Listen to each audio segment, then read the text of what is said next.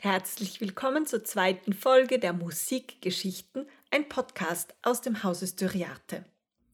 Vielen Dank für das Feedback auf die erste Folge unseres Podcasts. Wir haben uns wirklich sehr darüber gefreut. Eines davon möchte ich gerne aufgreifen und es nachholen, mich vorzustellen. Mein Name ist Katharina Schellnecker und ich bin im Hause Styriate für alles zuständig, was Besucherinnen und Besucher angeht. Ich komme nicht aus dem Bereich der Musik.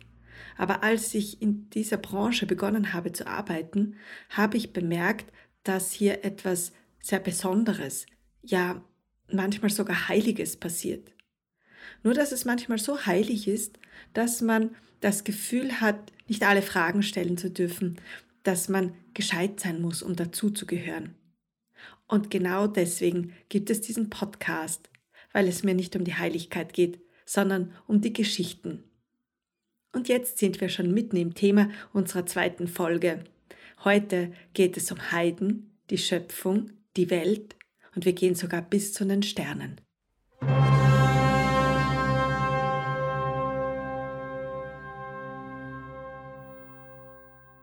Herr Böhmer, ich muss gestehen, ich kenne mich bei Sternzeichen überhaupt nicht aus. Also ich finde nicht mal den, den, großen Wagen oder andere äh, Gestirne, die eigentlich zur Allgemeinbildung gehören würden.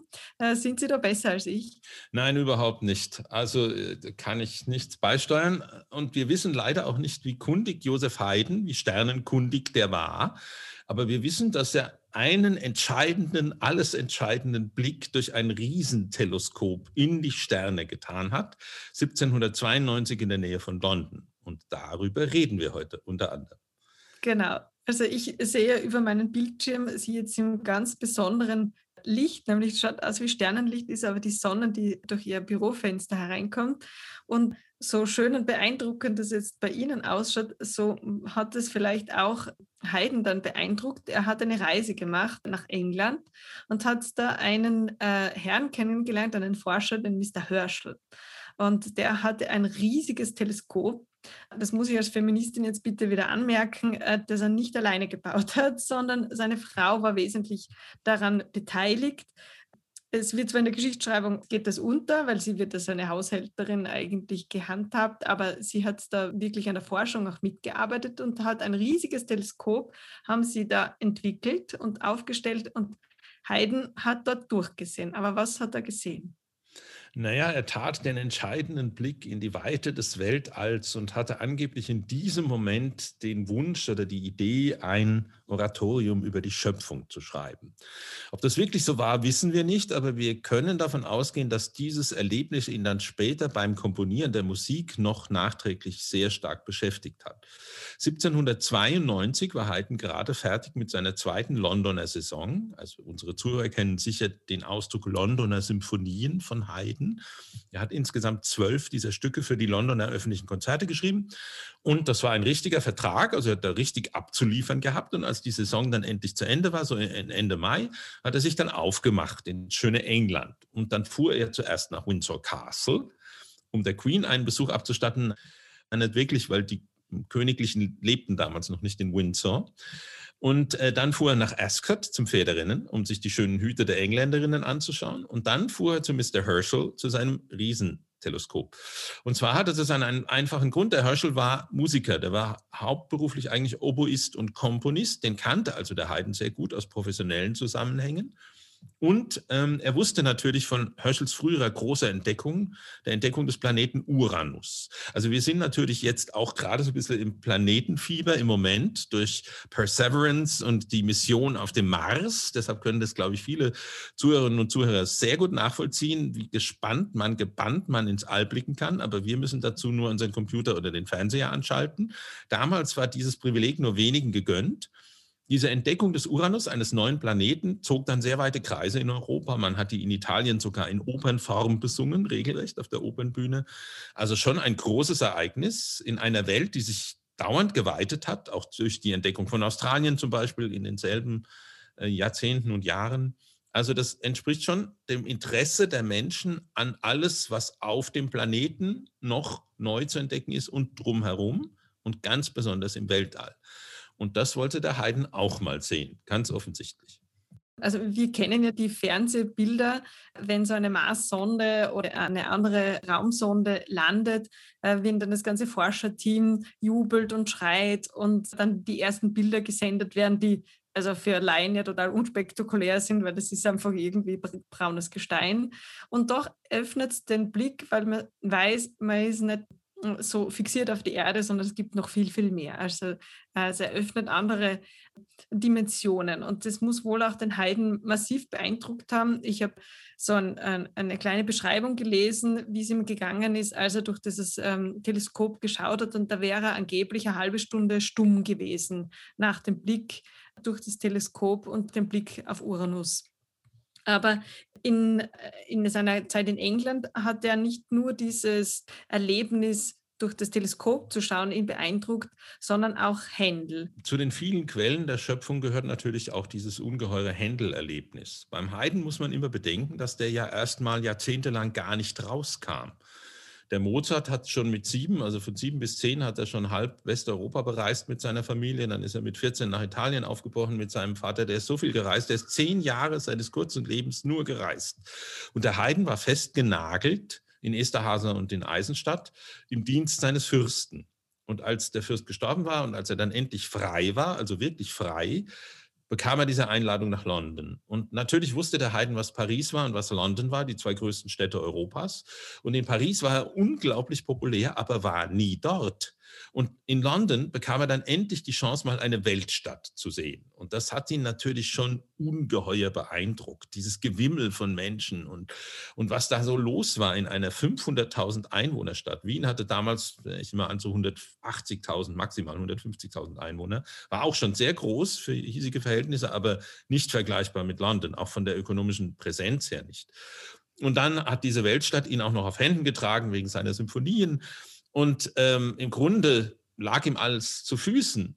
Aber dann ging er in die Westminster Abbey und hörte ein Händel-Oratorium, und zwar in einer riesigen Besetzung. Man hat in London Mitte der 80er Jahre angefangen, die Besetzungen der Oratorien so aufzustocken, zu den monumentalen Fassungen, die man eigentlich mit dem 19. Jahrhundert in Verbindung bringt. Also hunderte von Orchestermusikern, hunderte von Chorsängern.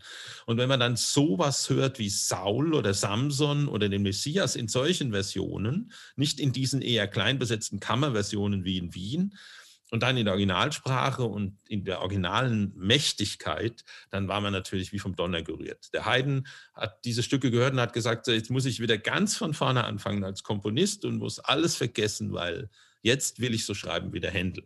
Und es ist interessant, dass es dem Beethoven und dem Mozart eigentlich ähnlich gegangen ist. Mozarts unerfüllter Wunsch am Ende seines Lebens, ich möchte solche Oratorien schreiben wie Händel. Und Beethoven hat ja angeblich keinen Komponisten mehr bewundert als Händel. Das ähm, ist schon eine Linie bei den Wiener Klassikern. Und der Haydn hatte aber die große Chance, das wirklich mal im Londoner Original zu hören, was Beethoven und Mozart nicht vergönnt war. Und das hat ihn extrem beeindruckt. Sonst hätte er vielleicht auch nie die Schöpfung geschrieben. Und in der Schöpfung höre ich jetzt also sowohl dieses, dieses Naturerlebnis als auch, also was sehr aufgeklärt ist, als auch die Mächtigkeit von, von Händel und dann auch eine tiefe Gläubigkeit. Und wie geht das alles miteinander zusammen? Was ist dann das Besondere in der Schöpfung und was höre ich da? Naja, das Besondere der Schöpfung, oder sagen wir mal jetzt rein entstehungsgeschichtlich, gibt es einen, einen, klaren Konnex zu Händel. Angeblich beruht das deutsche Libretto der Schöpfung, also das Textbuch, auf einem englischen Oratorientext, der Händel angeboten worden ist, den er aber nicht mehr vertont hat. Man weiß von mehreren Fällen, in denen Händel Oratorien über die Schöpfung der Welt nach der Bibel, also nach der Heiligen Schrift, oder nach John Milton, Paradise Lost, angeboten wurden in seinen späten Jahren. Und alle diese, alle diese Angebote hat Händel ausgeschlagen. Offensichtlich hat ihn der Stoff nicht gereizt. Für Händel war ein Oratorium, wenn man jetzt mal vom Messias absieht, ja eigentlich eine dramatische Handlung aus der Heiligen Schrift. Das war wie eine englische Oper über einen biblischen Stoff. Das hat Händel daran gereizt. Also viel mehr Drama als fromme Betrachtung. Und bei Haydn war es, glaube ich, eher umgekehrt. Der Haydn war kein geborener Opernkomponist, obwohl er so viele Opern geschrieben hat. Den hat eher die Frömmigkeit interessiert und etwas zu, nachzuerzählen. Und um etwas aus der Heiligen Schrift nachzuerzählen, gibt es keine schönere Erzählung als die von den sechs Schöpfungstagen und dem Ruhetag danach. Das ist einfach so genial, wie der eine Schöpfungsbericht aus der Genesis die Entstehung der Welt begründet. Also erstmal scheidet Gott das Licht von der Finsternis und erstmal schöpft er Materie aus dem Chaos. Und das waren schon zwei Themen, die ganz unabhängig von der Religion das späte 18. Jahrhundert extrem beschäftigt haben. Finsternis und Licht. Das war natürlich im Zeitalter der Aufklärung, war die Aufklärung, la lumière auf Französisch, die Erleuchtung, ähm, natürlich das Licht. Man bringt das Licht in die Welt gegen den Aberglauben, gegen den Fanatismus, gegen das Dunkel der Unwissenheit. Also das war schon hochsymbolisch, dieser Akt der Lichtwerdung der Welt.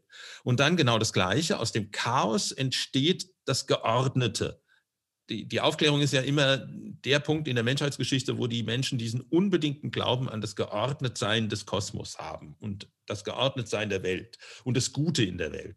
Und all das wollte Haydn in diesem Stück zum Ausdruck bringen, weil er davon auch tief überzeugt war.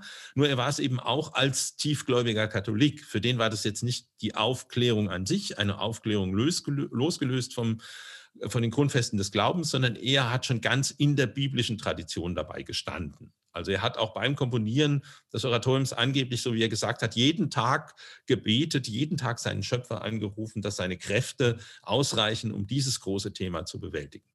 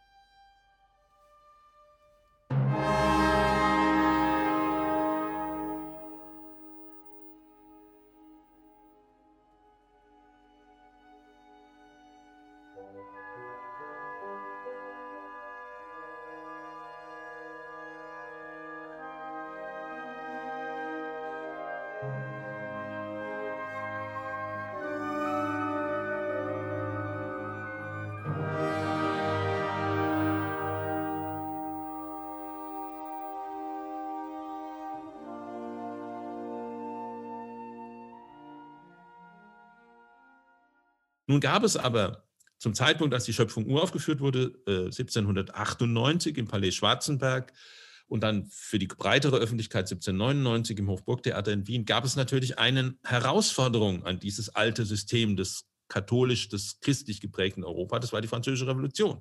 Und die Revolutionäre verstanden sich ja als ganz bewusst atheistisch, gottleugnend, die göttliche Ordnung außer Kraft setzend, die Kirche ignorierend.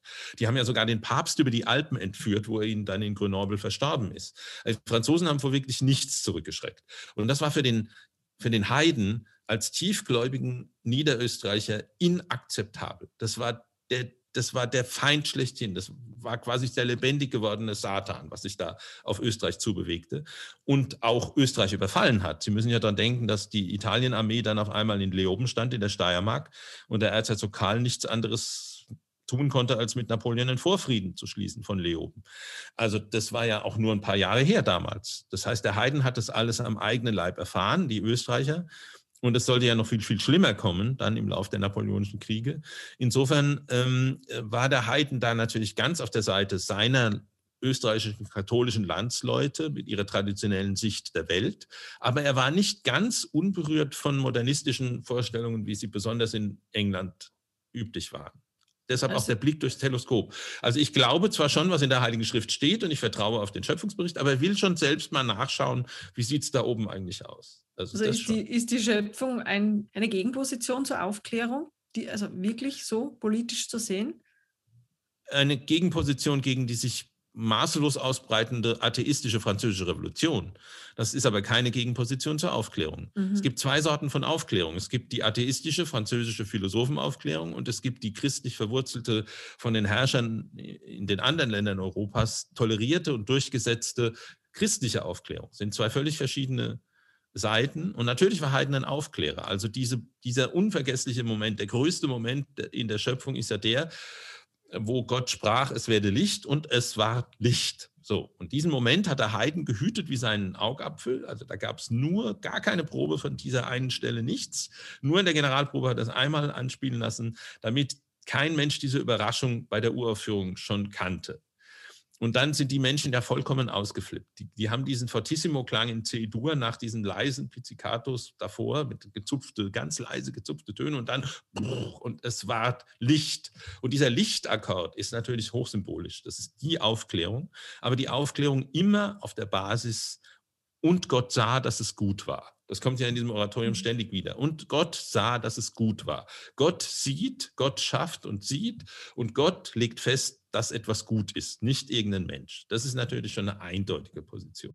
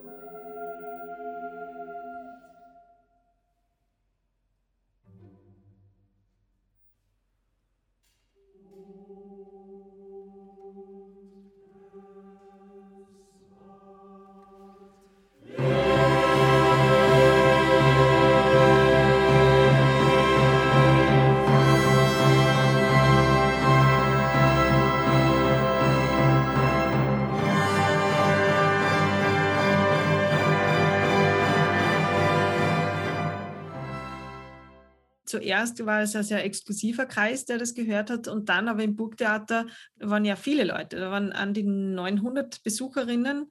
Da gab es einen großen Run auf die Karten. Können Sie uns das kurz schildern? Historisch gesehen, für uns sind ja 900 Besucherinnen in der modernen Konzertsälen ja überhaupt kein Problem. Aber wie muss man sich das im, im Hofburgtheater um diese Zeit vorstellen, wenn da 900 Menschen sitzen und, und sich die Schöpfung geben? Wie fühlt sich das an? Naja, zunächst äh, kann man vielleicht noch mal was anderes sagen. Also Haydn und seine Konzerträume. Ich habe gerade so einen schönen Aufsatz gelesen von einem ungarischen Forscher, gerade neu erschienen. Es gibt ja berühmte Heidensäle. Also es gibt den Zeremoniensaal im Schloss Esterhazy und es gibt den Heidensaal im Schloss in Eisenstadt. Und der hat herausgefunden, dass Haydn in diesen beiden Sälen nie seine Symphonien dirigiert hat. Nie, keine einzige, weil die Räume zu groß waren für Symphonien.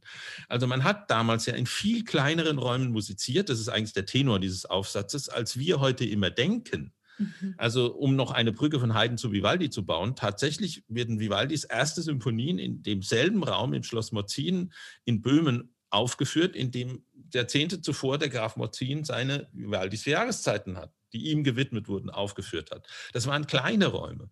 Und wenn man dann ins Hofburgtheater gegangen ist, dann war das schon ein großer Raum für damalige Vorstellungen. Es war immer ein Logentheater mit mehreren Logenrängen und 900 ist jetzt nicht gerade übermäßig viel. Die durchschnittlich großen ähm, Logentheater, also nicht die größten in Italien, die durchschnittlich großen hatten 1500 Plätze mindestens. Ähm, die großen sicher mehr, weit mehr als 2000, San Carlo und Scala und so weiter. Also die Menschen saßen da und sie saßen auf ganz engem Raum, im Parkett standen sie, aber die wollten alle, die wollten dieses Stück hören und das äh, hat sich ja dann wie ein Lauffeuer verbreitet. Also es war ja nur der, der, der, der kleine Funken am Anfang von einer riesigen Welle von Aufführungen. Es gibt kein Oratorium, das sich so schnell in solcher Rasanz durchgesetzt hat. Weil natürlich das Thema jedem bekannt ist, das Thema alle bewegt hat und das Thema so hochsymbolisch aufgeladen war um 1800. Aber die Franzosen haben es auch gespielt.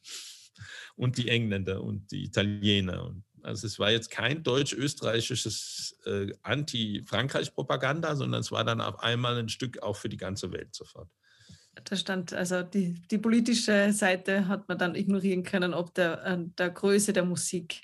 Naja, man darf auch nicht vergessen, dass das ja gerade die Jahre waren, in denen Napoleon dann das Rad wieder gewendet hat. Napoleon hat ja dann die Macht an sich gerissen, hat diese radikaleren Formen der Revolution äh, wieder zurückgeschraubt, hat einen, ein Empire begründet, ein Kaiserreich, also etwas völlig anderes als eine Republik und schon gar nicht mehr atheistisch. Der hat ja dann die Versöhnung mit dem Vatikan und mit dem Papst und, und so weiter. Also das sind ja alles Schritte, die dann wieder einen Schritt zurückgehen in die christliche Weltordnung. Insofern war die Schöpfung noch ganz up-to-date. Auch im ganzen frühen 19. Jahrhundert war das natürlich das Stück. Und ähm, ja, ist es ja bis heute auf eine gewisse Weise. Haben vorher gesagt, dass sich über ganz Europa verbreitet hat, dieses Stück. Also das ist, da wurde quasi Haydn relativ schnell zum Star. Aber wie lief das damals, dass diese Stücke in die Welt kamen und in so schneller Weise? Wie hat das funktioniert mit den Verlegern, den Verlagen und den, den Tantiemen? Also, wenn man jetzt auf Vivaldi nochmal rekurriert, wo ja unser erster Podcast ähm, seinen Schwerpunkt hatte, bei Vivaldi gab es ja nur eine Verlegeradresse, die er immer wieder benutzt hat, seinen Verlag in Amsterdam. Aber bei Haydn war das schon so weit differenziert, das Verleg, Verlagswesen, Musikverlagswesen in Europa, dass die großen Musikverlage immer auf ihn zukamen und von ihm seine neuesten Stücke haben wollten. Das bezog sich natürlich vor allen Dingen auf seine Symphonien, weil er halt ein genialer Symphoniker war und jeder Verleger wusste, ah, naja, Orchesterstimmen, also so eine Symphonie ist ja nicht zu aufwendig, wir haben Streichersatz, paar Bläser, schicken wir dann raus, ist auch nicht zu teuer. Überall in Europa gibt es Orchester, die das spielen wollen, also haben wir einen sicheren Absatz. Beim Oratorium war es schon, Investition war ja viel größer. Man hatte die Chorstimmen, die Solistenstimmen mussten gedruckt werden, früher oder später ein Klavierauszug, was sehr teuer war. Partitur von so einem großen Stück, sehr ungewöhnlich erstmal. Also das alles mussten die Verleger erstmal finanziell stemmen. Trotzdem, also so ein Heiden war halt eine sichere Bank und dann dieses Thema und da, das, da, da musste natürlich der Komponist dann auch sehen, wie er sein Schäflein selbst ins Trockene bringt, denn die Verleger waren ja nicht bereit, außer dem einmaligen Honorar für seine Übernahme einer Handschrift, die dann aus der eine gedruckte Ausgabe wurde, was zu bezahlen. Und da hat der Haydn, der war ein Meister im Jonglieren. Der hat einfach immer mit allen Verlegern gleichzeitig verhandelt, in Paris, in London, in Amsterdam, in Berlin, in Wien und noch in anderen Städten und hat dort immer sozusagen angeblich exklusiv seine Stücke hinverkauft. Wenn sie ihm dann auf die Schliche gekommen sind, dann war es manchmal etwas peinlich, aber um Ausreden war der gute Haydn auch nie verlegen. Das heißt, er hat wirklich viele Einnahmen lukriert mit diesem Werk und überhaupt mit seinen Stücken und hat dann auch ein gutes Leben geführt. Ja, hat er, ja. Also der hatte nie Geldsorgen, weil er auch mit Geld umgehen konnte, im Gegensatz zu Mozart, der zeitweise vielleicht sogar mehr verdient hat als er, aber das Geld eben nicht bei sich behalten konnte. Der Haydn wusste, was Geld war, weil er auch sehr arme Zeiten erlebt hat als junger Musiker in Wien. Und natürlich aus dem Handwerkerhaushalt kommend, das ist auch ganz klar, dass die Familie äh, Haydn in, in Rohrau jetzt nicht den großen Wohlstand hatte. Gar nicht der, wie gesagt, der wusste, was Geld war und der konnte sich auch viel leisten, aber er hatte leider auch drei Frauen zeitweise, die er zu versorgen hatte. Also Ui. seine finanziell sehr anspruchsvolle Ehefrau, seine geliebte Poliziani in Esterhaser und in Eisenstadt. Und dann hat er sich gleich in London noch eine zugelegt, die Witwe Schröder. Die alle zu befriedigen finanziell waren nicht ganz einfach. Und ja, also, aber er ist doch als eher als reicher Mann gestorben. Nicht so arm wie der Vivaldi. Das klingt nach einem sehr spaßigen Leben, dass man gleich drei Frauen, es, äh, ja, mit drei Frauen äh, intensiven Kontakt pflegt und eine Beziehung führt. Das klingt sehr lustig und auch, wenn man sich ein schönes Leben leisten kann. Er hatte ja, glaube ich, auch Immobilien, haben Sie mir erzählt. Also dem fehlte dann eher an, an nichts.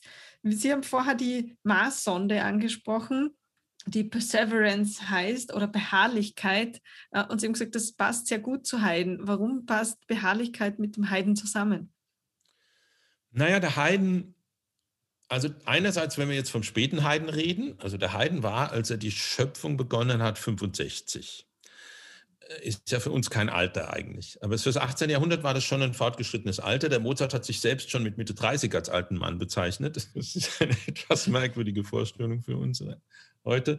Und der Haydn als der nach London kam, haben immer die Engländer damit gerechnet, dass ihm irgendwann die Ideen ausgehen. Dass er, wie, wie man so schön gesagt hat, am Ende seiner Ideenkiste, am Boden seiner Ideenkiste angekommen sei.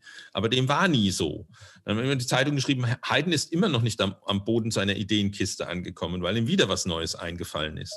Und dieses, dass ihm immer was eingefallen ist, das hat ihn natürlich schon groß, ja, das hat ihn schon durch sein Leben durchgeführt. Also zum, im Alter, wo andere Komponisten längst gesagt haben, ich schreibe nun meine eigene Musik ab oder ich ordne nur neu oder ich bearbeite nur, hat er immer wieder versucht, was Neues zu kreieren. Nur hat er das in überschaubaren Maße gemacht, so mit Halbstundenstücken wie so eine Symphonie oder so eine Messe, aber so ein, so ein zweieinhalb Stundenstück sich vorzunehmen in dieser ganzen Länge mit all den Nummern und den Chorstimmen und diesem Text und also da musste man schon eine unglaubliche Ausdauer entfalten. Und das merkt man beim Haydn, also dieses tägliche Gebet um Inspiration an den Herrgott, das hat er wirklich gebraucht, denn als er dann ja zwei Jahre später mit den Jahreszeiten angefangen hat, seinem späten Oratorium, da ist ihm die Inspiration dann teilweise abhanden gekommen und als er seine allerletzte Messe geschrieben hat, 1802, da hat er schon kaum noch geschafft, sie zustande zu bringen. Da war er erst 70, aber die körperlichen Kräfte haben so nachgelassen, auch die geistige Spannkraft. Also Beharrlichkeit hat der Mann immer gehabt im Komponieren von 104 Symphonien, von 76 Streichquartetten und so weiter. Und ganz besonders an diesem Moment, wo er diese lange, schwere Schöpfung geschrieben hat. Beharrlichkeit war aber auch sein Lebensmotto, weil er aus armen Verhältnissen stammte, weil er sehr langen Atem brauchte, bevor er erstmal anerkannt war und auch über dieses engere Umfeld von Österreich-Ungarn hinaus dann zur europäischen Berühmtheit wurde. Bevor das passiert ist, war der schon 50. Ähm, da war der Mozart schon 15 Jahre tot. Also hm. Beharrlichkeit ist schon ein sehr gutes Stichwort für den, ja. Sie haben vorhin die Länge angesprochen. Die Schöpfung ist ein sehr langes Stück, zweieinhalb Stunden lang.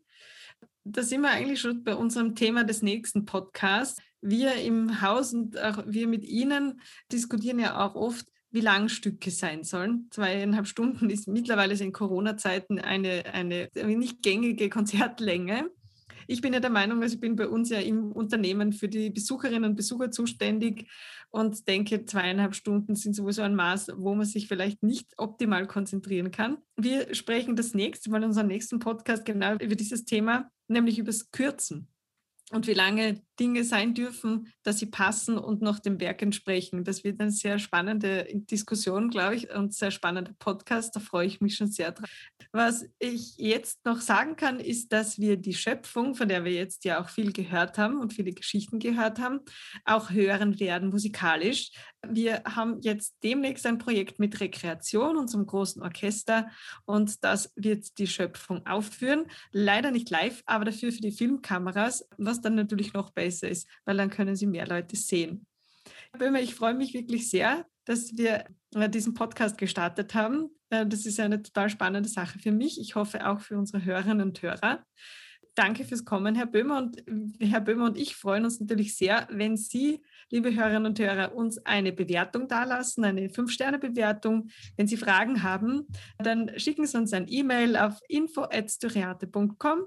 In den Show Notes, da schreibe ich Ihnen alle wichtigen Links und Hinweise. Und wir freuen uns schon aufs nächste Mal. Herr Böhmer, danke fürs Kommen.